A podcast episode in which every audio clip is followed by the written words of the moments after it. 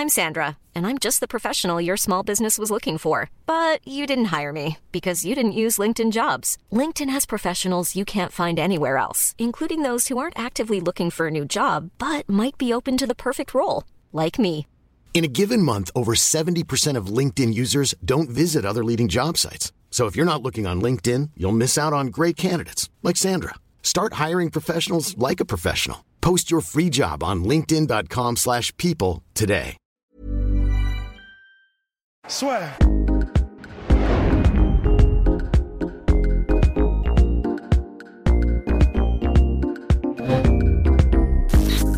Bonjour à toutes et à tous et bienvenue dans le podcast La Soirée avec Monsieur Aurélien, le jeune homme le plus fort de France, champion de la compétition Strongman. Et en plus, ça fait énormément plaisir. C'est le premier invité du podcast La Soirée qui a ses écouteurs. Donc on va avoir une superbe qualité. Merci beaucoup Aurélien.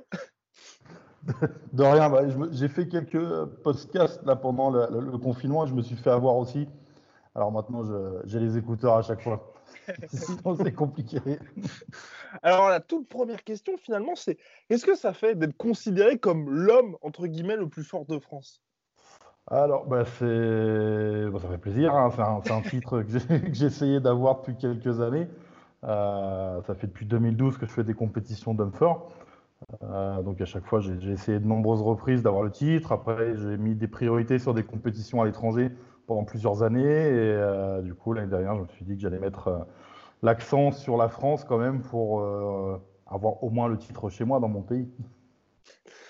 Et comment est-ce qu'on fait pour s'entraîner juste bah, comme ça en aparté pendant le confinement? Parce que ça ne doit pas être évident de, de- qu'est-ce qu'on qu'est-ce qu'on soulève pendant le confinement? Alors, ben, moi, j'ai la chance en fait d'avoir du matériel chez moi. D'accord. Euh, j'ai du matériel chez moi, j'ai de la place, j'ai un grand jardin, j'ai un garage, donc j'ai de quoi m'entraîner. Après, bon, je pense que c'est un peu le propre de tous les strongman en France. On a peu de salles en France qui sont équipées avec tout le matériel nécessaire. Alors, il y a de plus en plus de salles hein, qui ont bien sûr un peu de matériel, les- les- je pense aux salles de CrossFit, etc. Mais voilà, beaucoup d'athlètes ont euh, leur propre matériel pour s'entraîner. On est un peu obligé. Donc, euh, je suis un peu sauvé pour ça. Et comment ça se passe exactement par rapport aux autres pays, on va dire Parce qu'en France, il y a les compétitions de strongman et on voit par exemple en, Angleterre, j'ai l'impression, hein, de, mon point de vue, on va dire de novice dans la discipline, que c'est beaucoup plus développé dans les pays anglo-saxons. Alors, ouais, non, tu, tu as raison, hein, complètement. Moi, ça fait euh, depuis 2015, en fait, que je fais des compétitions sur une ligue professionnelle. Alors, j'ai pu voir un peu ce qui se faisait à l'étranger. hein. J'ai fait une trentaine de pays euh, grâce à ça. Et euh, on un- en France, on est vraiment un sport euh, très mineur, on est marginalisé. Alors, on a peu de médias. Alors, merci à vous déjà hein, de, s'intéresser à ma discipline. On a peu de médias. euh, et à l'étranger, c'est vrai que dans les pays, alors notamment pays anglo-saxons, pays d'Amérique du Nord, tout ce qui est pays scandinaves, pays de l'Est, évidemment, c'est des, sports bah, très populaires. Donc j'ai déjà fait des compétitions dans ces pays-là où il y avait des stades remplis avec 3, 4, 5 000 personnes. Euh, c'est énorme. En France, c'est impensable euh, d'a- d'avoir autant de public. Et d'ailleurs, qu'est-ce qui est la différence principale, euh, disons peut-être dans les manières de s'entraîner entre ici en France pour toi et euh, ce qui se fait dans d'autres pays? Alors, bah, la première chose, c'est, on en a parlé un peu avant, c'est déjà la- le matériel. Alors, il y a, bien sûr, pour être homme fort, on doit pratiquer sur les mouvements de base en musculation, mais on a absolument besoin, pour être performant, du matériel spécifique homme fort. Euh, les Atlas Stone notamment, donc des équipements, etc. On aura peut-être l'occasion d'en parler. Et ça, c'est pas facile à trouver dans les structures, dans les salles de sport en France. Donc, c'est pour ça qu'on doit s'équiper nous-mêmes. Alors, ça prend du temps, ça coûte de l'argent aussi de trouver ce matériel. Euh, parce que si on le fait fabriquer, euh, c'est pas donné. Il y a peu de marques qui le, fabriquent. Euh, donc déjà, ça c'est une des premières choses, une des premières difficultés. L'autre difficulté, c'est bah, faire des compétitions. Pour progresser, on a besoin de beaucoup de compétitions. On a besoin de compétitions reconnues. Et en France, voilà, on a une, alors même si c'est un, plaisir et un honneur d'avoir eu le titre euh, cette année, on a quand même, c'est une petite fédération. Il y a peu d'athlètes. Euh, donc voilà, c'est les grosses difficultés pour progresser et se retrouver comme d'autres pays euh, avec beaucoup de public et beaucoup d'athlètes aussi. Et comment est-ce que d'ailleurs, puisque tu l'évoques, on sait que par exemple ceux qui font énormément de bodybuilding, etc., ça coûte super cher de, de- de- d'acheter tout ce qu'il faut. Et en plus, pour toi, vu qu'il y a le matériel, euh, à, à combien ça te revient? Qu'est-ce que ça te coûte? Et est-ce que c'est un frein, euh, l'argent, dans ce milieu? Al- Alors, euh, sur un pays comme le nôtre, ouais, ça peut être un frein sur quelqu'un qui veut progresser, atteindre le niveau forcément. Euh, faut manger beaucoup. on, a, besoin d'un poids de corps assez important, il faut une nutrition qui suive. Euh, ça, ça a un coût déjà. Et comme je te le disais juste avant, le matériel a un coût. Et là, malheureusement, ben, il y a peut-être parfois certains athlètes qui n'ont pas les moyens ou n'ont pas les sponsors. Parfois, on peut avoir des sponsors qui nous fournissent en matériel ou qui nous aident. Et euh, ça, ça va être un, gros frein pour certains athlètes, et notamment les, les jeunes. Euh, ceux qui souhaitent débuter dans la discipline. Euh, on n'a pas toujours. Hein, moi, c'était mon cas au début hein, quand j'ai commencé. Je ne pouvais pas spécialement m'acheter du matériel spécifique aux hommes forts. Donc j'ai dû euh, bricoler un peu avant, d'y arriver. Et comment ça t'est venu exactement ça? Parce qu'on a l'impression quand même de se dire on est strongman, il faut y aller all-in. Tu peux pas avoir un pied dedans, un pied dehors, parce que comme tu as dit, il faut manger beaucoup, il faut prendre du poids, il faut directement se fixer des objectifs qui sont assez impressionnants après, il y, a des, y a des athlètes, hein, ça arrive en, France, hein, j'en connais, qui font ça pour le plaisir. Euh, voilà, ils n'ont pas un objectif de titre euh, ou autre chose. C'est juste un plaisir personnel, c'est avant tout se dépasser soi-même. Hein. Je pense que la plupart des sportifs, c'est ça. C'est avant tout de se dépasser soi-même. Euh, et après, moi, non, ça faisait très longtemps. Alors, pour l'anecdote, je regardais moi les concours d'hommes forts et les concours de l'homme le plus fort du monde quand j'étais euh, gamin sur Canal+. À l'époque, ça passait sur Canal il y avait les, concours qui passaient, j'avais 8-9 ans, et j'étais fasciné par ça. Quoi. Euh, je voyais ces, gars avec des physiques euh, de, géants, une musculature énorme, faire des choses incroyables. Euh, depuis tout petit, en fait, ça me trottait dans la tête. Et tout au long de mon parcours sportif, j'ai fait plein d'autres sports à côté. tout au long de mon parcours sportif, ça m'a toujours trotté dans la tête et j'ai attendu vraiment d'avoir la, maturité musculaire suffisante pour me lancer dans cette discipline et performer. Allez-y, mon cher En fait, j'avais simplement une question aussi, et c'est pareil, euh, bah, je, regarde de temps en temps des compétitions, etc. Et je me suis toujours posé la question parce que tu évoques qu'il faut un certain poids de corps pour faire du strongman. Et je, alors, est-ce que tu peux m'expliquer comment ça se fait justement que ce soit des, morphotypes vraiment spécifiques, des gars comme euh, Eddie Hall, des gars comme toi, des gars comme Brian Shaw Voilà, ils sont pas ultra, euh, c'est pas des bodybuilders quoi. comment est-ce que tu, est-ce que tu peux nous expliquer comment ça se fait cette morphologie spécifique? Alors bah, c'est, euh, j'ai envie de te dire, c'est comme dans tout sport de haut niveau en fait. Dès que tu atteins le haut niveau, là, tu cites les, meilleurs au monde, hein, Eddie Hall, etc. Euh, dans tout sport, bah voilà, on a des morphologies euh, propres à chaque sport et qui nous permettent d'atteindre le haut niveau. Le poids de corps sur un, strongman, ça va être important pour plein de choses, pour une question de gravité, d'encaisser les entraînements, bah, de supporter les charges aussi. Euh, pour la, comparaison avec les bodybuilders, le bodybuilding, en fait, lui, il va rechercher une esthétique. Euh, pour, pour, nous, en fait, les strongman, l'esthétique, euh, c'est vraiment c'est secondaire. Nous, on cherche juste un, un muscle efficace plutôt qu'esthétique. Donc ça, ça va être vraiment deux, deux, choses bien différentes. Mais le morphotype est important. Les meilleurs au monde actuellement, c'est des athlètes qui font entre 1m90 et 2m mhm. sur des poids de corps entre 160 et 180 kg. Mhm. Je suis un petit, moi, avec mon mètre 84, je suis un petit. justement, avec 1m84, 153 kg, tu es un petit, entre, guillemets. On a, du mal à, on a du mal à visualiser ça, mais est-ce que c'est, entre guillemets, handicapant quand tu te confrontes au meilleur au monde? Alors, quand tu sur les bah, sur les épreuves professionnelles que j'ai pu faire, euh, ouais, ouais, si, il y a eu des épreuves où ça a été difficile. Euh, je me souviens, alors souvent sur les compètes professionnelles, avec ma taille, 1m84, je suis dans les plus petits. Hein. Euh, au poids de corps, ça va, j'arrive à rivaliser, je suis entre 150 et 160 kg, donc ça va. Mais en taille, non, je suis vraiment un des plus petits à chaque fois en compétition. Et euh, tu as une épreuve qu'on appelle les Atlas Stones, mhm. c'est les fameuses pierres rondes là. Donc en général, tu dois la, la, première boule est plus légère, mais le problème c'est qu'elle est à mettre sur un support beaucoup plus haut. Je me suis déjà retrouvé moi sur des épreuves en fait où le ah support était à 1m80 moi, faisant 1m84, j'ai galéré deux minutes pour la mettre dessus. ah ouais, ben ouais. ça, c'est un des inconvénients par rapport euh, à la taille. Euh, après, maintenant, il y a beaucoup de pays, alors c'est le cas en France aussi, où on fait des catégories de poids de corps. Donc, c'est pas comme dans les disciplines d'haltérophilie, force athlétique, il n'y a pas plein de catégories. On fait moins de 105 kg, plus de 105 kg. Et maintenant, on commence à voir arriver des catégories euh, moins de 90 kg. Donc ça permet aussi à des, athlètes un peu plus petits en gabarit et en poids de corps de se faire plaisir et de s'initier à cette discipline. Et j'avais aussi une question par rapport au fait que bah, dans, un des articles dans lequel ils font ta biographie, c'était, il me semble que c'était Nord Press.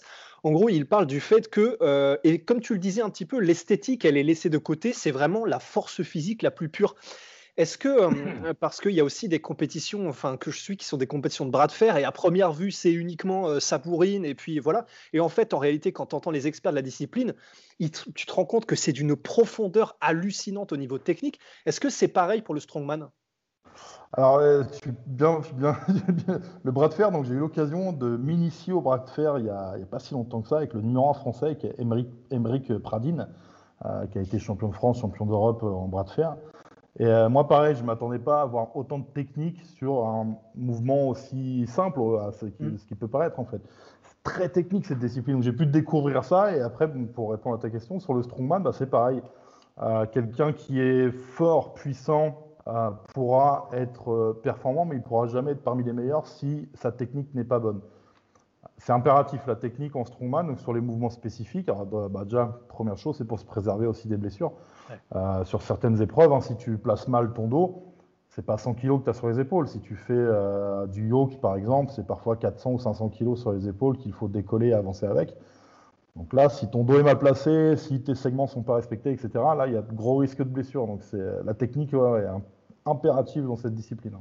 Et l'aspect mental également, parce que j'imagine que quand tu es en compétition, ou même à l'entraînement, parce que là tu postes pas mal d'entraînement sur tes réseaux sociaux, à chaque fois quand tu essayes, bah, tu parles de temps en temps de tes échecs, entre guillemets, euh, tu dois à chaque fois te dire, bon bah allez, là c'est parti, il faut y aller. Est-ce que tu as quelqu'un qui travaille avec toi ou tu es tout seul justement dans, Alors, cet aspect-là? euh, non, bah c'est justement la, actuellement la difficulté du confinement, c'est que euh, moi j'ai des partenaires d'entraînement, Christopher et Bruno, Louis, les trois, pour les nommer. Ça fait plus de dix ans euh, que l'on s'entraîne ensemble, ça fait plus de dix ans qu'ils me supportent à faire mes compètes, euh, et ça me manque ça, ce, côté-là d'avoir mes partenaires avec moi pour me motiver. J'avoue quand je suis tout seul chez moi, alors certes dans mon jardin c'est beau et tout, mais parfois c'est un petit coup de fatigue il y aurait besoin des partenaires derrière pour te mettre un coup de boost. Et après, en compétition, euh, moi, en compétition, j'ai retrouvé un peu, j'ai joué longtemps au rugby et j'ai retrouvé un peu cet esprit-là. Euh, un peu euh, cet esprit fraternel, on s'entraide même si on est adversaire.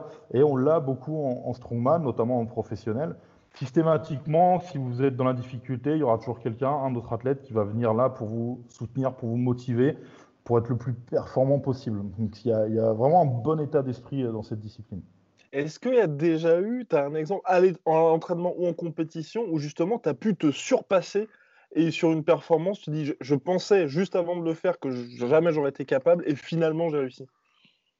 Ouais, ça, arrive souvent. Moi, il y a des athlètes euh, pour qui le stress de la compétition n'est pas bénéfique. Euh, moi, c'est quelque chose de très positif pour moi. Euh, j'ai besoin un peu d'être dans la difficulté, d'avoir un peu de pression euh, pour performer. Donc ouais, ça m'est déjà arrivé euh, plusieurs fois de me retrouver avec un petit souvenir d'une compétition au Canada en 2017. J'étais pas en forme, j'étais blessé, j'avais une grosse tendinite au genou et je me retrouve face à quelqu'un, une référence de la discipline qui s'appelle Terry Holland sur une épreuve des Farmer Walks. Et je, me retrouve face à lui et euh, j'ai réussi à passer devant. Alors bon, je précise hein, quand même, c'est la seule épreuve où je l'ai battu. Toutes les autres, on m'a battu. Mais voilà, sur, sur, le mental, vu que j'étais sur mon épreuve favorite, euh, malgré euh, que j'étais sur une période de faiblesse, j'ai réussi quand même à, aller au-delà. Et ça, c'est le mental en fait qui l'a fait. Tu arrives à passer au-delà parfois de ta douleur pour, pour performer. Et il y a aussi le fait que, qu'est-ce qui, comment dire, Qu'est-ce qui t'attire le plus, sachant qu'il y a peut-être un moment où, euh, comme c'est une histoire de soulever, de soulever bien et de le soulever le plus possible, il y a peut-être un moment où, tu atteindras un plateau ou euh, quelque chose comme ça. Qu'est-ce que, hum, comment tu envisages ça et comment tu l'anticipes? Alors, la chance qu'on a dans cette discipline, c'est que c'est euh, une discipline, ce qu'on appelle la maturité tardive. rarement les meilleurs athlètes au monde ont eu moins de 30 ans. Rarement. Ça arrive. À part, bon, là en ce moment, bah, Thor, euh, qui, a été l'homme le fort du monde, je crois qu'il avait 28 ans. Il y a quelques noms comme ça à moins de 30 ans, mais la plupart du temps, en fait, les, leaders, c'est des gens qui ont plus de 30 ans, qui performent euh, jusqu'à 39, 40 et même parfois plus de 40 ans. C'est vraiment maturité tardive. On a besoin de beaucoup d'expérience, d'emmaganiser euh, beaucoup de, bah, de, masse musculaire aussi, de maturité musculaire pour être performant. le seul inconvénient, ce qui peut nous freiner, c'est la blessure. le fait de s'entraîner de façon intense, sur des charges lourdes. La blessure peut être un frein. En 2018, j'ai eu une bonne grosse blessure. Je ne vous cache pas que sur mes journées où j'étais pessimiste, je me suis dit c'est la fin. Et finalement non. Mais voilà, la blessure peut arrêter les choses très rapidement. Et comment on fait pour prévenir les blessures? Parce que c'est vrai que nous, à notre petit niveau, justement, quand on s'entraîne, nos coachs disent bah faut pas trop pousser, ou quand tu fais un jour où tu soulèves lourd, où tu es vraiment intense, ensuite on va y aller un petit peu plus tranquillement. Toi, même les jours tranquilles, entre guillemets, c'est des choses qui pour nous paraissent complètement irréelles. Donc pour ton corps, comment tu fais pour réussir à le préserver le plus possible? Alors ben, déjà, il faut essayer de s'entraîner intelligemment, euh, avoir une bonne planification. Alors c'est évident que si un jour tu n'es pas trop en forme, bah, peut-être que tu vas pas respecter ta planification et pas atteindre les objectifs de la séance. Euh, après j'ai un suivi euh, médical, euh, donc je vais toutes les semaines, quoi qu'il arrive, depuis de nombreuses années maintenant. J'ai un kiné ostéopathe qui me suit, donc ça fait de nombreuses années hein, qui me suit, donc là ça, permet de préserver quand même pas mal l'organisme et au moins dès qu'il y a une petite alerte, euh, lui va pouvoir l'identifier euh, et, la, rectifier. Donc ça, c'est important. Ça, il faut, faire très attention. Et d'ailleurs, c'est quoi dans la vie de tous les jours euh, les avantages et les inconvénients d'être aussi, aussi monstrueux physiquement? Ah, Les avantages, j'ai envie de te dire que tous tes amis t'appellent pour les déménagements. Ah, est-ce que c'est un avantage ou un inconvénient? Ça, je sais pas. Mais voilà, on, sollicite souvent pour ça. après, les avantages, dans la vie de tous les jours, ouais, bah, c'est. Euh, les avantages, je vois pas en fait. les inconvénients, il y en a, hein, c'est pour les vêtements déjà. Ah oui mm. Pour les vêtements, hein, trouver en France du 4 euh, ou 5 XL, euh, c'est pas facile. Il y a certains endroits où tu rentres pas dans les choses. Hein. je me souviens, c'était quand Peut-être pas les, non, l'été dernier ou il y a deux ans. je suis allé à, à Disneyland on va faire descendre du manège parce qu'on n'arrivait pas à fermer le truc. ah, c'est trop triste. Alors, oui et non, parce que le côté strongman qui aime avoir quand même un corps un peu hors norme, c'est une petite satisfaction. tu peux pas faire le truc. Donc, euh, ouais, ça, c'est les, inconvénients. Mais après, vu que c'est un choix, hein, je ne suis pas mon corps, c'est un choix, j'aime être comme ça. Et j'ai envie de rester comme ça le plus longtemps possible. Mhm. Et au niveau, on va dire, de tes entraînements, de justement le rythme des entraînements, on voit que bah, dans, différents autres sports, tu vois, c'est possible, on va dire, de se dire pendant une semaine, on va faire un travail spécifique là-dessus. Toi, est-ce que tu es vraiment obligé, on va dire, de tout le temps t'entraîner les différentes parties du corps, ou au contraire, tu peux te permettre de dire, bah, par exemple, on va faire un focus sur ce point-là, un focus sur ce point-ci, pour éviter, pour, être, pour progresser, être complet? Alors pour progresser, tu peux mettre l'accent sur une zone ou sur une épreuve. Euh, par contre, non, non, tu dois constamment toute l'année entraîner l'ensemble du corps. Euh, je ne peux pas me permettre d'avoir un déséquilibre ou un déficit en fait. Euh, après mon entraînement, bah, on attend souvent donc d'avoir, on s'est très orienté sur les mouvements de base en musculation. Et ensuite, en fonction des épreuves que l'on a en compétition, en général, on les sait 6-8 semaines avant. là, on intègre le spécifique dans l'entraînement pour vraiment progresser sur les épreuves. Et est-ce qu'il y a aussi une notion de cardio dans le strongman? Parce qu'on voit souvent, et il n'y bah, a, pas longtemps, je mettais une vidéo de bah, justement Brian Shaw qui a battu le record de rameur euh, en, je crois que c'était sur une minute, un truc comme ça. Euh, est-ce qu'il y a euh, une notion de travailler le cardio ou de cardio dans les épreuves de strongman? Oui, ouais, ouais. Alors, il y a quelques épreuves où le cardio travaille beaucoup. Alors, bon, c'est vrai que sur, sur certains sportifs, faire une épreuve qui dure 30 secondes ou 45 secondes, ça va être facile. Euh, pour nous, là, on est sur du cardio. Et, euh, surtout, l'aspect euh, cardio sur le, strongman, il faut imaginer une compétition d'humper, c'est en général sur une journée et parfois deux jours, où on va enchaîner 5 à 6 épreuves dans la journée. donc là, si on n'a pas un bon cardio pour avoir une bonne récupération entre les épreuves, on va s'épuiser très très vite. Et après, on a des épreuves spécifiques cardio, on a ce qu'on appelle les loading charge, avec les fameux sacs de sable où on court. Euh, alors certes, euh, pour un sportif euh, lambda, c'est juste une course de 20 mètres, mais sauf qu'on va courir avec un sac qui fait 130, 140 kg dans les bras, et on va le faire 4 ou 5 fois. là, je peux vous dire que le palpitant, il monte dans les tours. Et d'ailleurs, au niveau de ce que tu manges, parce que là, tu parles de récupération, bon, bah, c'est la question qu'on doit toujours te poser, mais on est obligé de te la poser, c'est comment est-ce que tu t'organises Comment est-ce que tu organises ton régime Et comment est-ce que tu, manges en fait Plusieurs fois par jour Combien de fois Comment ça se passe? Alors, j'ai un régime alimentaire, je dois manger entre 6000 et 7000 calories par jour. Euh, et je répartis ça entre 6 et 7 repas. Alors, il ne faut pas visualiser ça comme des gros repas. Hein. Je fais 3 4 gros repas, vrais repas. Et après, le reste, c'est des collations. Euh, on va dire que du matin jusqu'au coucher, j'essaye d'alimenter mon corps régulièrement. Et ouais, c'est réparti en 6-7 repas. C'est pour ça, tout à l'heure, quand on parlait au début, euh, le budget nourriture est pas mal.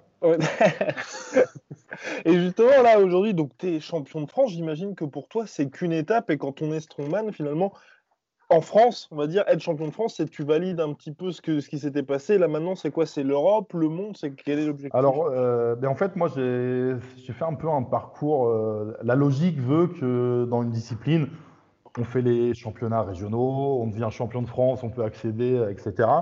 Euh, moi, j'ai fait l'inverse, en fait. J'ai fait les championnats. Avant, j'ai fait des compétitions de force athlétique, beaucoup. Là, j'ai eu une dizaine de titres de champion de France. Euh, ensuite, je suis passé au Strongman et j'ai eu, euh, j'ai gagné pas mal de compétitions et de grands prix en France. Et j'ai eu l'occasion en 2015 euh, d'avoir d'accéder à la Strongman Champions League, qui est une ligue professionnelle, donc qui organise ce qu'on appelle les World Series. Donc c'est un championnat du monde et d'intégrer cette, cette ligue. Et donc j'ai performé quand même pas mal. Donc j'ai jamais fait de podium, mais j'ai réussi à accrocher parfois des, des 5e, 6e places. Donc sur un, à ce niveau-là, j'en suis plus que satisfait. Ah. Euh, mais euh, j'avais jamais gagné le titre en France, en fait. Euh, j'avais fait deuxième en 2014, j'avais fait troisième en 2012, et après, j'avais plus refait de compète de finale, on va dire, en France. Et c'est pour ça qu'en 2018, je me suis dit, ah, il manque quand même quelque chose. J'ai gagné des compétitions en force, des championnats de France en force athlétique, développé couché. j'ai intégré une ligue professionnelle d'hommes forts, une ligue mondiale. Je participe au championnat du monde, mais j'ai pas le titre chez moi. Et c'est pour ça que 2018, en fait, je me suis dit, euh, bah, je vais revenir faire le championnat de France dans l'objectif de le gagner. Donc 2018, ça n'a pas pu se faire, malheureusement, je me suis blessé, mais ça s'est concrétisé en 2019.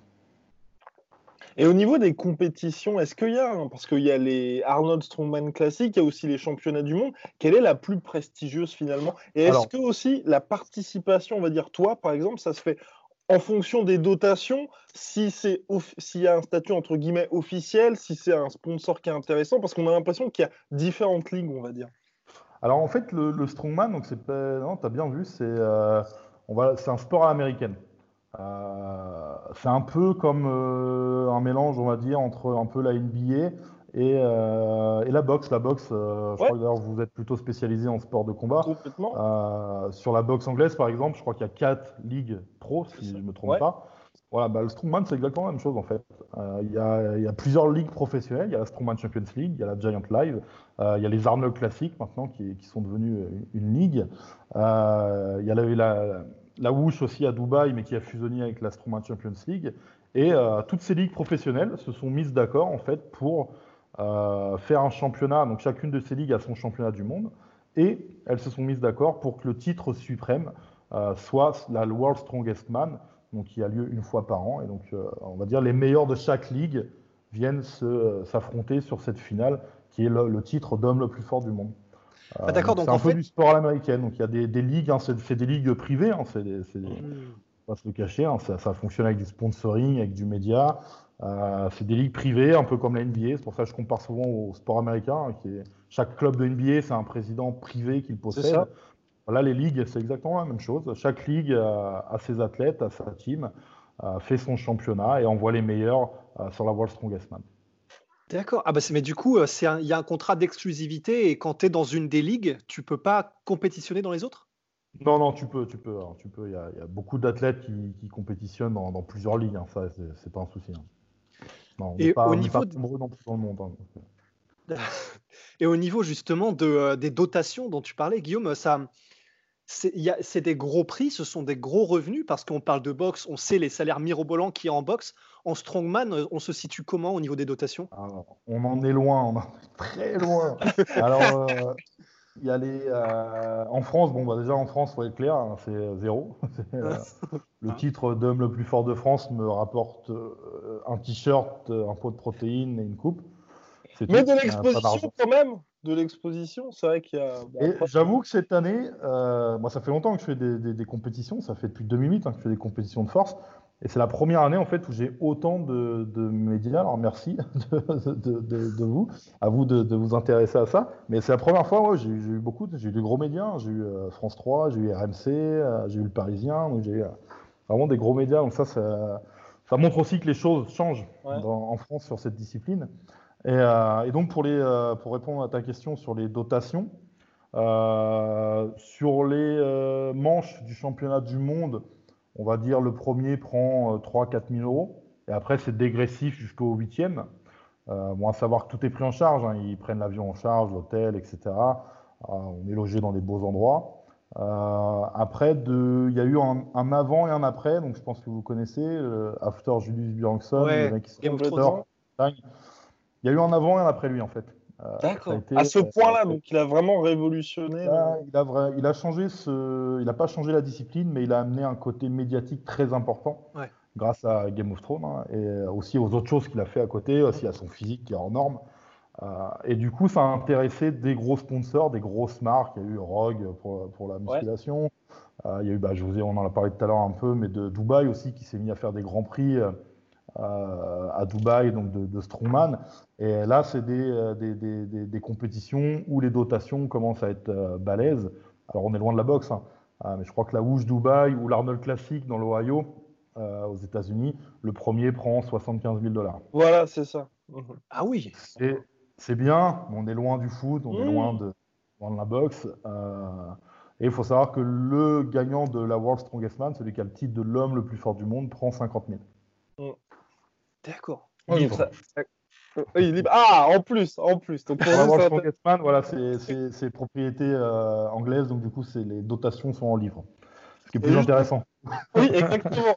Et, donc, tu parlais de Thor, et justement, je voulais, euh, je voulais évoquer avec toi parce que j'ai l'impression, et si tu peux l'expliquer, c'est qu'il a fait tout ce qu'il ne fallait pas faire, mais euh, pour lui, ça lui a réussi dans le sens où avant Game of Thrones, il était toujours placé, jamais gagnant. Il a fait Game of Thrones où normalement tu te dis, bah justement, en fait, tu bah, es, acteur, tu as tous, tous les médias, tout... en fait, tu deviens plus ou moins désintéressé du sport parce que tu as beaucoup plus de distractions.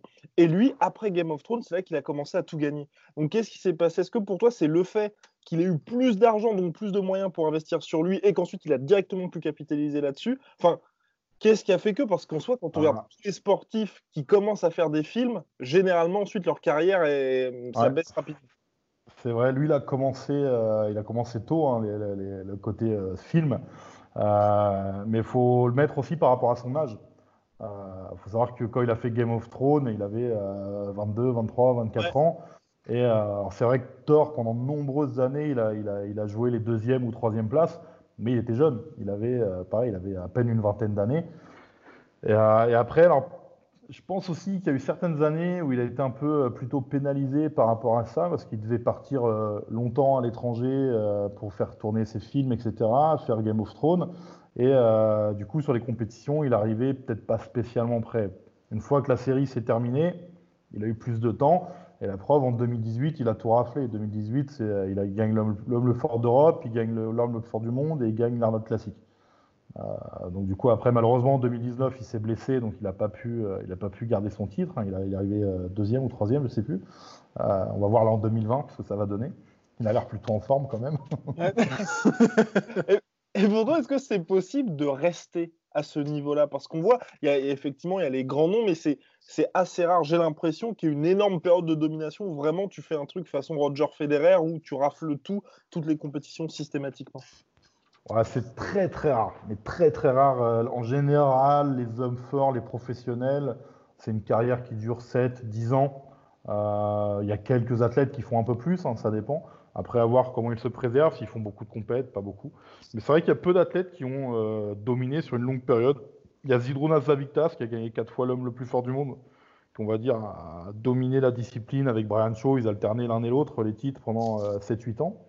Euh, mais sinon, c'est vrai que c'est assez difficile de dominer. Hein.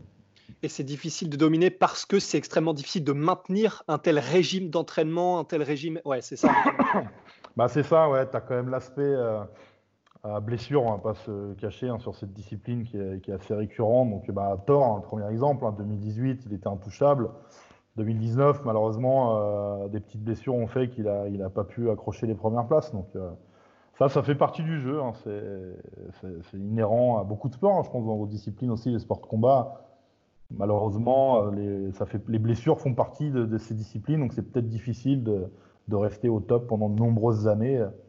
Donc après, il y a des athlètes qui ont la chance de y redescendre un peu, ils remontent et ainsi. I'm Sandra, and I'm just the professional your small business was looking for. But you didn't hire me because you didn't use LinkedIn jobs. LinkedIn has professionals you can't find anywhere else, including those who aren't actively looking for a new job, but might be open to the perfect role, like me. In a given month, over 70% of LinkedIn users don't visit other leading job sites. So if you're not looking on LinkedIn, you'll miss out on great candidates like Sandra. Start hiring professionals like a professional. Post your free job on linkedin.com/people today. Euh, c'est souvent le cas en strongman, ça. Il y a des, mm -hmm. des gars qui, qui, qui, alternent, c'est le gars, ce que je disais, hein. Zidrounas et, et, Brian Shaw. Hein. Je crois que pendant 7-8 ans, ils ont alterné en fait l'un et l'autre le titre d'homme le plus fort du monde. Il y en a un qui ouais. gagnait l'année suivante, il faisait deuxième et ils ont alterné comme ça pendant quelques années. Nadal et Federer de, du strongman, quoi. ok. ça, ouais. Et, justement, on, parlait, de, on parlait de, de, parallèle avec les sports de combat et on a, on a, on a, on a, comment dire, on a parlé de Haftor et du fait que son exposition médiatique a fait progresser le sport et ça s'est aussi traduit sur euh, les, les, les dotations. Est-ce qu'il y a une, euh, comment dire, et, il y a, et je ne sais plus si c'était vraiment un, un, un, énorme bif, mais entre Eddie Hall et Haftor, il y avait euh, parfois un peu de tension, si je me souviens bien. Est-ce que c'est, est-ce que c'est une, comment dire, euh, est-ce que c'est ça, te, ça te dirait, ça t'attirerait ou ça vous attire en tant que strongman de commencer un peu comme Conor McGregor, comme il l'a fait dans le MMA. Il a commencé le trash talk, mais plus, plus, plus. Il a commencé à vraiment euh, attirer beaucoup plus de médias, mais ça a fait progresser les salaires de tout, même des journalistes, de tous les sportifs, etc. Est-ce que tu penses que dans le strongman, il va y avoir une période comme ça qui s'annonce et qui a été amorcée par After? Non, je pense pas. Après, euh, ça m'étonnerait que ça je te dis, pour, euh, pour être dans le milieu euh, professionnel depuis quelques années, il y a quand même une bonne ambiance avec la plupart des athlètes. Bon, il y a toujours des affinités forcément. Euh, mais là, le, petit souci, Thor Eddie Hall, en fait, date de 2017. Hein, de, depuis le titre de, de Eddie Hall, de le plus fort du monde en 2017, Thor fait deuxième. il fait deuxième à un point seulement de Eddie Hall. Et sur des, on va dire, contestations d'arbitrage et d'épreuves peuvent être légitimes, mais bon, là, j'ai toujours envie de dire, c'est l'arbitre qui a le dernier mot.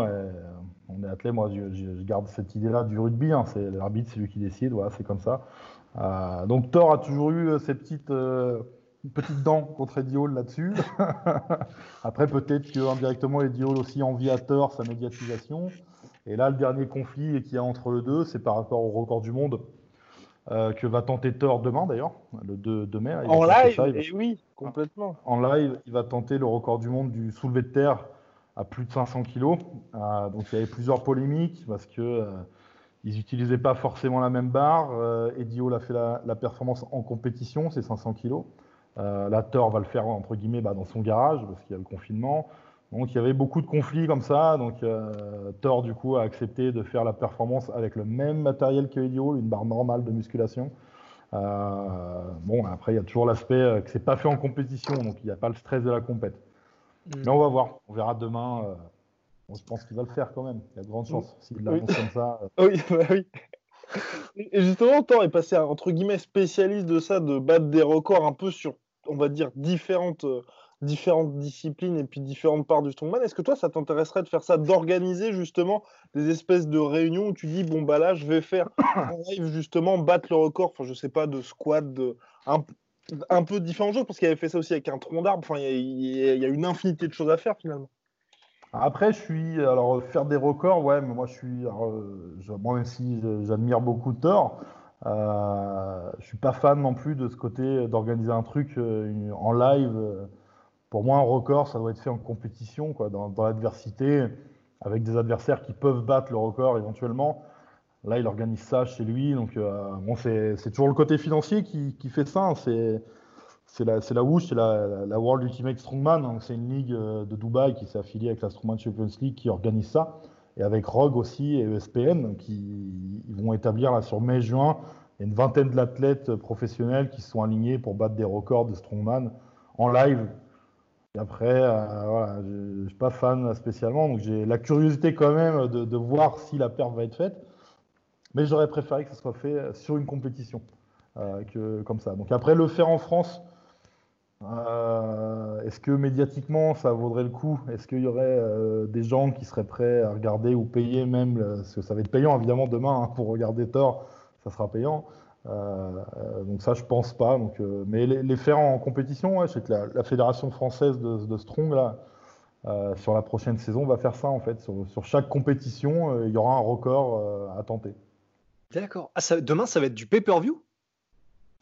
Alors logiquement, c'est payant, je crois. Hein, sur, ouais, ouais. Ah ouais, la vache Ouais, oui. ah, ils vont pas ah. faire ça gratos quand même. Quelle drôle d'idée. Ouais, c'est oh, putain. Donc il me semble hein, qu'il faut s'inscrire et euh, je n'ai pas vérifié, mais il me semble qu'il faudra payer. Et quand tu vois comme ça l'avènement un petit peu du, des, sponsors qui débarquent, un peu comme les sports de combat d'ailleurs, où c'est vrai que de nombreux athlètes dépendent des sponsors, contrairement par exemple au foot où les salaires suffisent amplement. Est-ce que ça c'est quelque chose qui est arrivé aussi avec Thor, ou toi, depuis le début, tu en as pleinement conscience de dire il faut que je sois accompagné pour, par exemple, tes compléments alimentaires euh, Je sais pas, peut-être qu'il y a quelqu'un qui t'aide aussi au niveau bah, alimentaire aussi pour les déplacements, tout ça Ah oui, non, ça c'est clair que euh, l'arrivée des sponsors avec la médiatisation là, qui est de plus en plus sur cette discipline, c'est une bonne chose, forcément. On le ressent sur les compétitions, même en France, on le ressent, on a, de plus en plus de sponsors sur les petits, même si c'est des petites compétitions que l'on organise. Mais en professionnel, ouais, on, le voit sur les compétitions, on est, euh, on est de mieux en mieux loti, on va dire, euh, sur les compétitions. Et ça, oui, c'est n'importe quel athlète de strongman, s'il veut être performant et participer à de nombreuses compétitions, euh, l'aspect sponsoring, il est important. Ça, c'est sûr.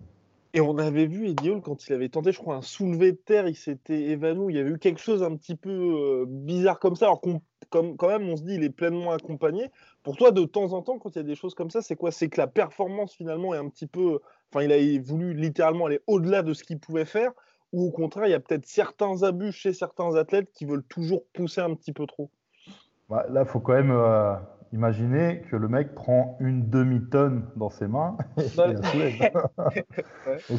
là, ce qui s'est passé chez lui, en fait, c'est la pression euh, sanguine.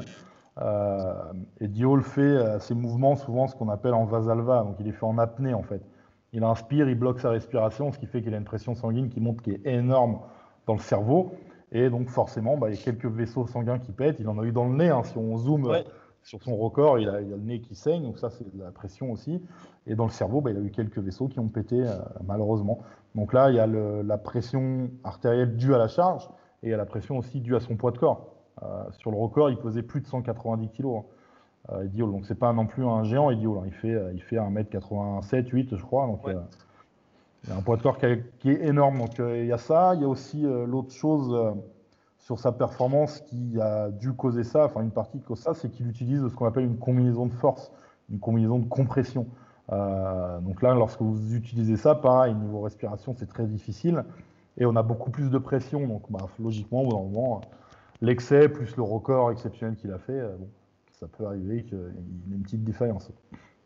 Mais d'ailleurs, c'est est-ce qu'on sait s'il y a des dangers euh, euh, quand tu dis qu'il fait ça? Bah Après, je pense que quelle que soit la manière dont on soulève 500 kilos, bon, bah, je pense que c'est pas évident. Mais est-ce qu'on sait s'il y a des, des conséquences sur justement le cerveau, le fait que ce soit des montées en pression aussi énormes? Est-ce qu'on sait ce que ça cause, ce que ça peut causer même Non, j'ai jamais vu, jamais vu d'études là-dessus en fait sur sur la pression artérielle ou autre. la pression artérielle, si, elle peut jouer, mais après, sur le cerveau, non, j'ai jamais vu d'études là-dessus. on sait que malheureusement, on va peut-être avoir des usures prématurées au niveau des cartilages, mmh. au niveau des articulations, mais euh, sinon, sur, sur le reste, non, on n'a pas vu, j'ai jamais entendu parler d'études là-dessus. Et quand tu le vois justement avoir une combinaison spéciale, est-ce que toi tu fais entre guillemets, des camps d'entraînement avec les, meilleurs au monde ou justement dans d'autres pays pour te dire bah, je vais m'inspirer de ce que eux font et ramener ça en France? Alors euh, oui, ça m'est déjà arrivé d'aller m'entraîner. Euh, j'ai un ami, Alex Mounen, qui est hollandais, qui a été plusieurs fois l'homme le plus fort de, Hollande. Euh, donc ça m'arrive de m'entraîner, parfois c'est pas loin. Moi j'habite en Normandie, la Hollande c'est 4-5 heures de route, donc je peux partir un week-end m'entraîner avec lui. donc ça, ça se fait, ouais, je, je le fais régulièrement. J'ai été invité aussi à venir m'entraîner avec Stephen Stolzvi. Alors pour les, connaisseurs vont savoir qui c'est, mais sinon Stephen Stolzvi, c'est l'ami de, de, Thor. C'est le gars chauve ultra tatoué, vous voyez toujours derrière lui, qui a peut-être aussi en Champions League. Et, euh, euh, il a fait, il a, Stéphane, il était aussi dans le reportage de Netflix euh, sur les, ceux qui soulèvent les pierres. Donc c'était lui. Et, donc voilà, il m'a proposé aussi de venir en Islande pour faire quelques séances d'entraînement avec eux. Donc ça, ça devrait se faire aussi dans, dans, les, mois ou années à venir. Je devrais aller là-bas. Mais ouais, ça c'est c'est enrichissant en fait de s'entraîner avec les meilleurs du monde, de voir comment ils font, leur protocole d'entraînement, etc. Donc ça, c'est important. Et sans tout nous dévoiler, bien entendu, euh, qu'est-ce qui fait la différence justement? Parce que on sait que dans les sports de combat, à chaque fois, il y a un style, on va dire à l'américaine, qui fait que, bah, notamment quand ils perdent du poids, tout ça, ils sont un petit peu plus performants. Eux, est-ce qu'il y a quelque chose qu'ils font tous ou au niveau, je sais pas moi, infrastructure, moyens, suivi médical, il y a quelque chose qui fait la différence? Mmh, après, non, tous les meilleurs ont tous les, mêmes moyens. Après, ce qu'il va faire surtout, c'est euh, euh, bah, déjà leur, qualité physique, leur, morphologie. Euh, il y a aussi un aspect qu'on oublie un peu en strongman, des fois, c'est les épreuves. On a tous des préférences où on est plus performant sur certaines épreuves. Et les épreuves, on les choisit pas. Hein. C'est les, dirigeants de fédération qui choisissent les épreuves. Et bah, parfois, tu peux te retrouver sur une compétition où sur 5-6 épreuves, bah, tu en as la moitié où tu les aimes pas où tu n'es pas performant, bah, du coup, forcément, la compète va être plus dure pour toi. Et c'est arrivé récemment avec euh, Mateusz le, Polonais, euh, sur l'Arnold Classic dans l'Ohio, qui a lieu en, huis clos quand même, euh, là en avril. C'est Thor qui a gagné sur les six épreuves. Pourtant, Mateusz en gagne quatre. Mais mmh. voilà, sur les deux autres, il était tellement loin derrière les autres, il a perdu trop de points, et ce qui a permis à Thor de passer devant. donc il y a ce genre de choses qui peut, qui peut arriver. Sinon, après, dans le suivi, ils ont tous la, la, la la même chose, il hein, n'y a pas de souci euh, là-dessus. Euh, après, ouais, ça dépend des entraînements. Il y a beaucoup de, variations, de, de, variantes sur, sur ça. Hein. Et est-ce que tu sens un, engouement? Parce que là, on parle depuis quelques années du fait qu'avec After, et puis que toi, tu as de plus en plus de sollicitations médiatiques et tout ça. Est-ce que, bon là c'est peut-être un peu tôt, mais tu sens en France un, engouement, mais même au-delà du public, parce que tu dis qu'il y en a de plus en plus, au niveau de peut-être ceux qui s'entraînent en strongman, est-ce que tu en vois de plus en plus? Ben, oui, j'en vois. Alors déjà, moi, beaucoup de gens en fait me sollicitent sur les réseaux, euh, Facebook ou Instagram, me demandent euh, des conseils d'entraînement, où ils peuvent trouver du matériel, où ils peuvent s'entraîner.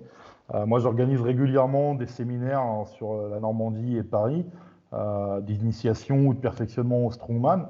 Et il y a de plus en plus de monde qui s'y intéresse. Alors, en pratiquant, mais aussi en public, parce que c'est quelque chose d'assez récent finalement, qu'il y a que quelques années que j'entends ça, où des gens qui sont pas du tout dans la discipline ou qui sont novices dans ces sports-là, euh, bah, ils sont capables de te parler de champions, de tels records, de choses, alors que c'est pas du tout des spécialistes de la discipline. Donc, il y a une évolution, il y a que médiatiquement, ouais, ça prend quelque chose, là, ça change en ce moment, donc c'est plutôt une bonne chose.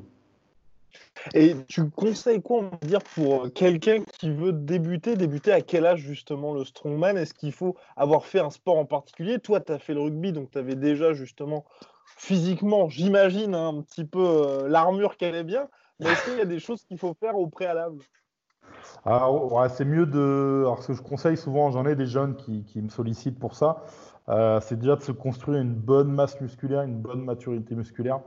Euh, techniquement, de travailler techniquement, d'être le plus propre possible en technique hein, sur les mouvements de musculation. Euh, plus votre technique va être bonne, on va dire, moins vous aurez de chances de vous blesser. Et euh, une fois qu'on a la maturité et une technique bien, on peut se lancer dans les mouvements de strongman et les compétitions de strong, même parfois sans avoir l'objectif d'être numéro un. C'est juste parfois un plaisir de le faire.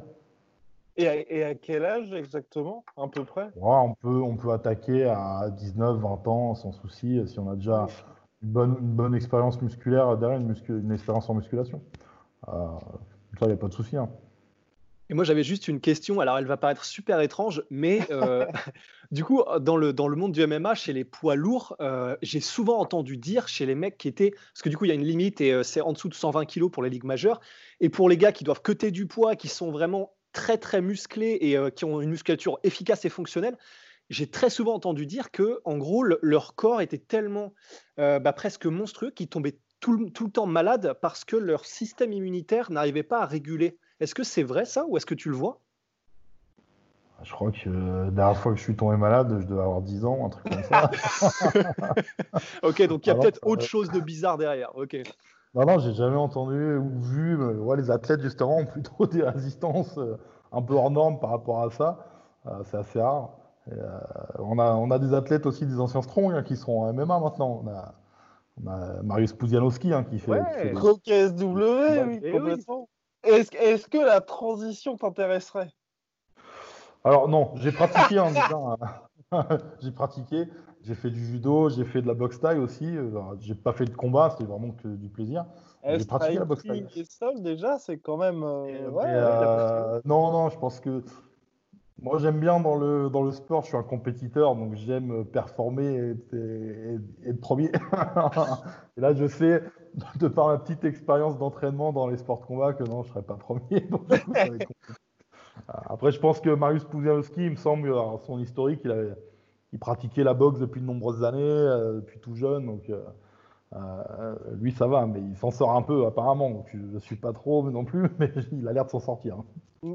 Complètement. Et, là, à 35 ans, ou, 36, enfin, s'il y a eu ton anniversaire depuis, tu te vois, à 35, bon bah voilà. Et tu, te vois encore combien de temps justement dans le sport? Est-ce que tu t'es déjà dit, bah, justement, pas après 40 ans, pas ou tant que tu seras en forme?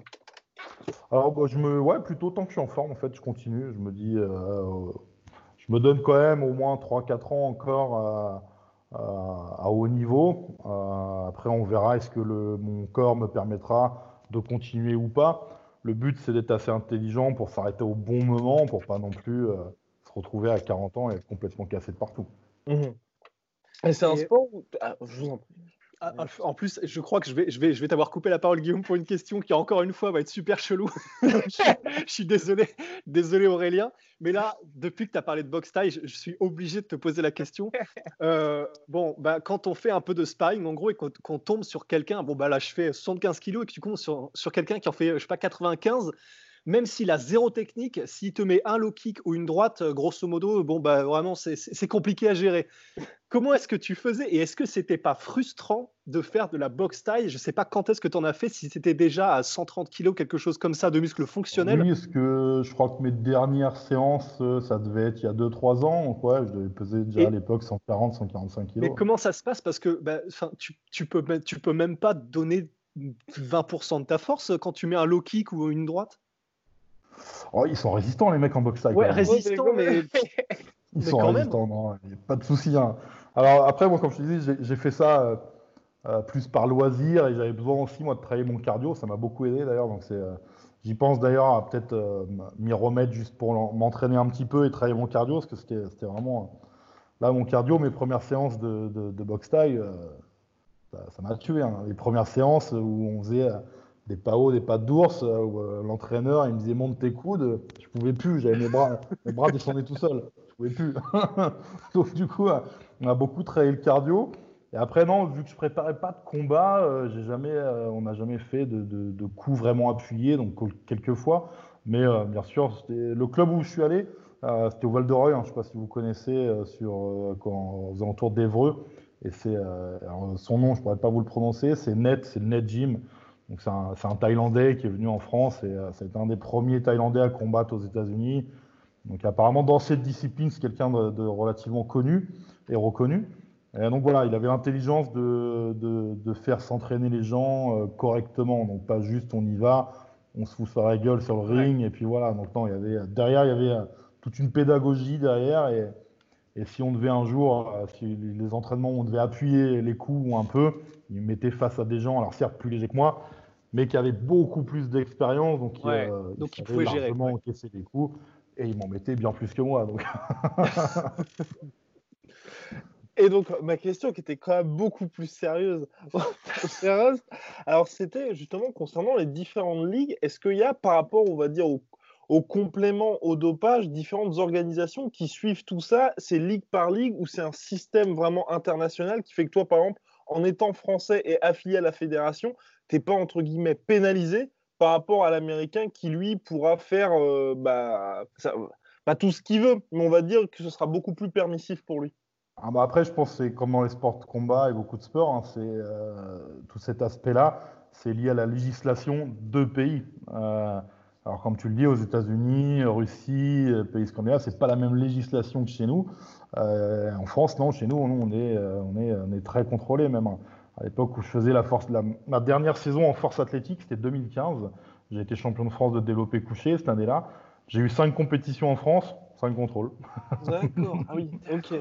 Alors que par contre, les compétitions internationales, par exemple la Champions League, tu vas pas avoir de contrôle. Alors c'est tout dépend des pays. Il peut y en avoir selon le pays où tu te trouves. Voilà. C'est relativement rare, on va pas se mentir, mais ça peut arriver selon le pays où tu te trouves. Euh, c'est évident que si tu vas faire une compétition en Russie, pas trop de soucis. Après, sur certains pays européens, euh, ouais, non, il y, a, quand même, ils essayent quand même de surveiller. Euh, bon, c'est pas facile, c'est peut-être moins surveillé que certains sports, c'est sûr, mais il y a quand même un, suivi. Est-ce qu'il y a. D'accord. Ah oui, mais par contre, au niveau des ligues, justement, il n'y a aucune ligue qui, qui, travaille avec une agence antidopage spécifique ou. Euh, non, parce que c'est des, euh, des ligues, c'est un peu, c'est le même principe que l'Amérique en fait. Hein. C'est des ligues privées. Hein. C'est la World Strongest Man, c'est une ligue privée, c'est la propriété d'une entreprise, c'est une entreprise. Euh, toutes les ligues sont, sont comme ça. L'Arnold Classic, bah, c'est une ligue privée. Euh, donc c'est plus permissif, je mhm. pense. Et par rapport à ça, est-ce que toi, tu es tenté de justement dire à la fédération, bon, bah les gars, c'est bien, là, je suis euh, champion de France, mais j'aimerais bien, là, maintenant, partir à la conquête du monde, de l'Europe, et puis d'un peu de tout rafler, justement, laisser nous un petit peu, pas bien évidemment te charger comme une mule, mais te dire prendre tel ou tel produit qui fait que, parce que j'imagine, tu vois, là, pour les sports de combat ou comme en NBA, tu vois, quand tu vois les athlètes qui arrivent, bah, le gars qui, joue par exemple à Limoges, quand ensuite il va passer en NBA, tu vois qu'ils prennent beaucoup plus de muscles hyper rapidement et qu'en NBA ils permettent différentes choses pour pouvoir tenir les 82 matchs. Et justement avoir un côté où la fédération puisse travailler pour que les athlètes puissent briller à l'étranger.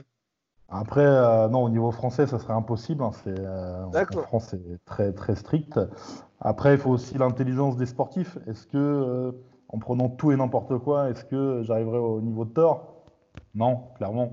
Pas, pas, pas se le cacher. Hein.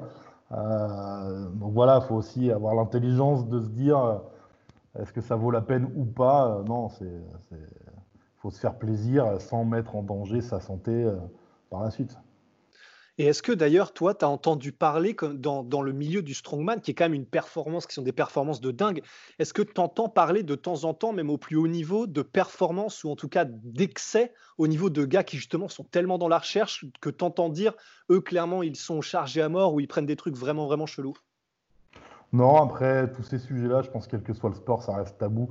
Et ceux qui le font, le font toujours euh, cachés. Ils vont pas aller, euh, surtout maintenant avec la médiatisation, peuvent pas se permettre de le crier sur les toits, c'est impossible. Mhm. Non, ça restera toujours des choses taboues, quelles que soient les disciplines. Je pense, hein, les cyclistes, hein, dans tous les scandales qu'il y a eu aux cyclistes, euh, ça devait se savoir dans leur équipe, mais ils ne devaient pas aller le, crier ailleurs. Donc là, ça doit être la, même chose. Et, là, pour toi, entre guillemets, court terme, qu'est-ce qui est les, les, objectifs principaux, c'est quoi? C'est les titres ou alors les performances? Quand je dis performance, c'est bien sûr te dire je vais soulever tant. Alors les Bon, les titres, c'est toujours important, c'est toujours valorisant. Mais après, maintenant, c'est. Euh, j'ai eu le titre français, j'ai eu plein de titres en, powerlifting. Euh, je me suis fait une raison, je sais bien que euh, ça sera très difficile d'être le numéro un mondial. maintenant, ce sera surtout me faire plaisir, réaliser des performances les plus hautes possibles. Et l'objectif, ouais, sera d'atteindre un jour la finale ou des grandes compétitions encore plus prestigieuses que la Strongman Champions League. Ça, ça va surtout être les objectifs maintenant. Et tu dis que les épaules, c'est ton, entre guillemets, euh, point faible en compétition. Pour ça, et, comment tu fais justement pour pallier à ça, on va dire, progresser de ce point de vue-là en période de confinement? Bah, J'accentue l'entraînement, on va dire, sur, cette, euh, sur, cette, euh, sur ces mouvements d'épaule. Alors ça fait longtemps que je le sais que c'est mon point faible et je m'en suis surtout aperçu lorsque j'ai intégré la Ligue Pro. Euh, où là, j'ai vu euh, vraiment que j'avais un gros point faible sur cette, euh, ces, épreuves-là. Donc ça fait pas mal de temps que je mets l'accent sur l'entraînement dessus. ça commence à porter ses fruits. Là, j'arrive à faire des, des, perfs, on va dire, corrects pour un niveau professionnel. Donc voilà, maintenant, c'est de, de, concrétiser ces performances d'entraînement en compétition. donc ça, ça va être les prochains objectifs. Mais ouais, j'essaye de mettre beaucoup l'accent dessus, vraiment. Est-ce que tu as des propositions aussi, du coup, du fait de la médiatisation du sport, que ce soit pour justement le cinéma ou quoi que ce soit d'autre? Alors oui, j'avais déjà fait, hein. j'ai déjà fait des courts-métrages, j'ai déjà fait euh, des émissions, j'avais fait une émission avec Hanouna il y a quelques années, euh, euh, des petits courts-métrages. là, on m'a proposé certaines choses pour l'année prochaine, donc on va voir si ça se concrétise ou pas. On verra, mais c'est toujours des petits trucs. Après, c'est du petit plus du, pour, pour le délire, on va dire. On m'a mhm. pas encore proposé Game of Thrones. ouais. ok. Bon, on sait pas, peut-être qu'il va y avoir une série euh, qui va se développer. Euh, un Game of Thrones français? Exactement. Ah, on sait pas, on sait pas. et, et, ça va être ma dernière question, c'est de tout, on va dire, les records justement en strongman, on va dire à chaque fois de force, quel est celui, toi, qui t'a impressionné le plus ou qui t'impressionne le plus, où tu te dis, même moi, je pensais pas que c'était possible pour un homme de pouvoir faire ça?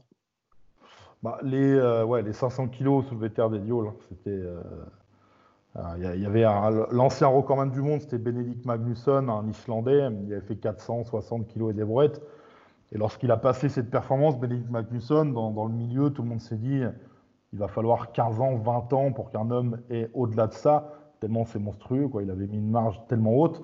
Et finalement, il a juste fallu 3-4 ans pour qu'Eddie Hall arrive et prenne le record du monde et mette une barre à 500 kilos. Euh, donc non, ouais, 500 kilos, ça reste balèze. Hein. C'est monstrueux. Il y a beaucoup l'ont essayé. Hein. Il n'y a, pas que Thor qui l'a essayé. D'autres l'ont essayé euh, avant. Personne n'a réussi. Même la plupart du temps, il a décollé même pas du sol. Euh, donc ouais, ça, ça, ça, reste exceptionnel. Si demain, si Thor arrive à la battre, même si c'est fait dans des conditions un peu particulières, ça sera, monstrueux hein, s'il arrive à mettre au-dessus. Et d'après ce qu'il dit en plus, euh, il va pas mettre juste un kilo de plus, il mettra beaucoup plus. Donc, on va voir. Et bon, euh, j'ai deux questions en plus. Alors, je suis vraiment désolé parce que, parce que là, tu as piqué ma curiosité là-dessus. Est-ce que tu penses, on a vu en athlétisme, par exemple, avec euh, quand Usain Bolt avait battu le record, il y avait eu des études pour dire la limite, grosso modo, pour le record du 100 mètres, ce sera 9 secondes, c'est, je crois, c'est 55, 54, quelque chose comme ça. Est-ce que tu penses aujourd'hui que ton air à toi, là, on atteint les limites pour l'homme? Alors, euh, bah, c'est difficile à dire parce que j'avais vu ces études-là, je me rappelle, en athlétisme, où finalement, il y a une dizaine d'années, il y avait pas mal de scientifiques qui avaient dit non, on atteint à telle limite, telle chose, tel truc. Finalement, tout a été atteint, voire dépassé. Euh, donc là, c'est vrai qu'en strongman, depuis euh, quelques années, on a explosé tous les records. Je pense aussi que c'est dû à la réelle professionnalisation mhm. des athlètes. Je m'explique là-dessus. C'est pas juste que les athlètes en vivent, ça, ça fait de nombreuses années que dans de nombreux pays, les strongman vivent de leur discipline. Mais c'est juste que c'est assez récent, en fait, que les athlètes se professionnalisent d'un point de vue planification d'entraînement, euh, se professionnalisent d'un point de vue suivi médical, soins, santé, euh, diététique. Ça, c'est relativement récent et c'est peut-être ça aussi qui explique que les records montent aujourd'hui. Euh, après, est-ce qu'ils vont monter encore longtemps? Euh, je sais pas, on n'a pas eu d'études scientifiques, nous en strong, qui nous disent voilà, le, corps humain ne peut pas soulever plus de tant de kilos. Euh, on verra, mais après, ouais, c'est sûr que je pense qu'on va pas atteindre non plus des, charges. Enfin, c'est déjà exceptionnel, mais euh, là maintenant, ça va se grappiller de kilo en kilo, quoi. Ça va pas mhm. être des, bons de 20 ou 30 kilos. Et enfin, donc là voilà, l'ultime question, c'est comment se passent les jours qui précèdent pour toi une compétition? Alors, bon, moi, déjà, on ralentit beaucoup le volume et l'intensité de l'entraînement. Euh, le but, c'est de récupérer. Euh, donc, vraiment, ouais, se reposer le plus possible tout en gardant un petit entraînement quand même pour avoir une activation nerveuse. Euh, manger beaucoup, peut-être même plus que d'habitude, pour avoir vraiment un apport énergétique suffisant le jour J. Bien s'hydrater, parce que le jour J, forcément, comme tout sport, on perd beaucoup d'eau avec le stress, etc. Ah, donc voilà, ça va surtout être repos, bien manger, bien s'hydrater, garder une petite, un petit entraînement d'activation nerveuse et voilà, après c'est se préparer mentalement à la compétition. Eh ben parfait, ma foi. Alors plus, plus de questions non plus? Bah, si, à la limite, une ah toute bah, ah bah, et, juste les heures et les jours après, du coup, la compétition, comment est-ce que comment est-ce qu'est ton corps? Alors, euh, c'est très. Euh, une compétition, comme je te disais, hein, euh, c'est en général 5-6 épreuves et parfois c'est sur deux jours, donc on atteint là les 10 épreuves. en général, si pas de blessure, Euh, moi, il me faut bien 4-5 jours pour récupérer juste nerveusement de la compétition. en général, après une compétition, si c'est une grosse compète, évidemment, si c'est un, petit truc, bon, ça, ça, va. Mais si c'est une grosse compétition, j'attends au moins 5-6 jours avant de refaire un entraînement qui sera léger, quoi. Ce sera vraiment très léger. Ok. vraiment, après une compète, ouais, on est vraiment, on se sent vidé. Euh, on a besoin de, beaucoup de récup. Donc en plus, plus l'âge arrive, plus bah voilà, bah super, bah merci beaucoup Alain. Franchement, c'était très intéressant. Bah merci à vous, c'était bien sympa. Soit.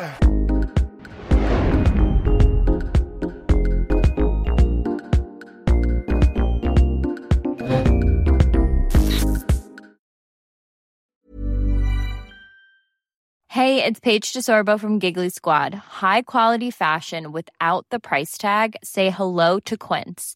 I'm snagging high-end essentials like cozy cashmere sweaters, sleek leather jackets, fine jewelry, and so much more. With Quince being 50 to 80% less than similar brands. And they partner with factories that prioritize safe, ethical, and responsible manufacturing. I love that. Luxury quality within reach. Go to quince.com slash style to get free shipping and 365 day returns on your next order. quince.com slash style. Et voilà, c'est la fin de votre épisode du podcast La Sœur. Si ça vous a plu, n'hésitez pas à nous mettre les 5 étoiles sur Apple Podcast ou sur Spotify. Vous pouvez aussi nous laisser un petit commentaire, ça nous aidera beaucoup. Et si vous voulez aller plus loin avec nous, vous tapez La Sueur sur toutes les plateformes ou sur les réseaux sociaux, vous nous trouverez. Et là, vous nous écoutez très certainement en audio. On est aussi en vidéo sur YouTube, mais également sur Snapchat. Là encore, vous tapez la sueur et on sera là. Merci de votre fidélité et à très vite pour de nouvelles aventures.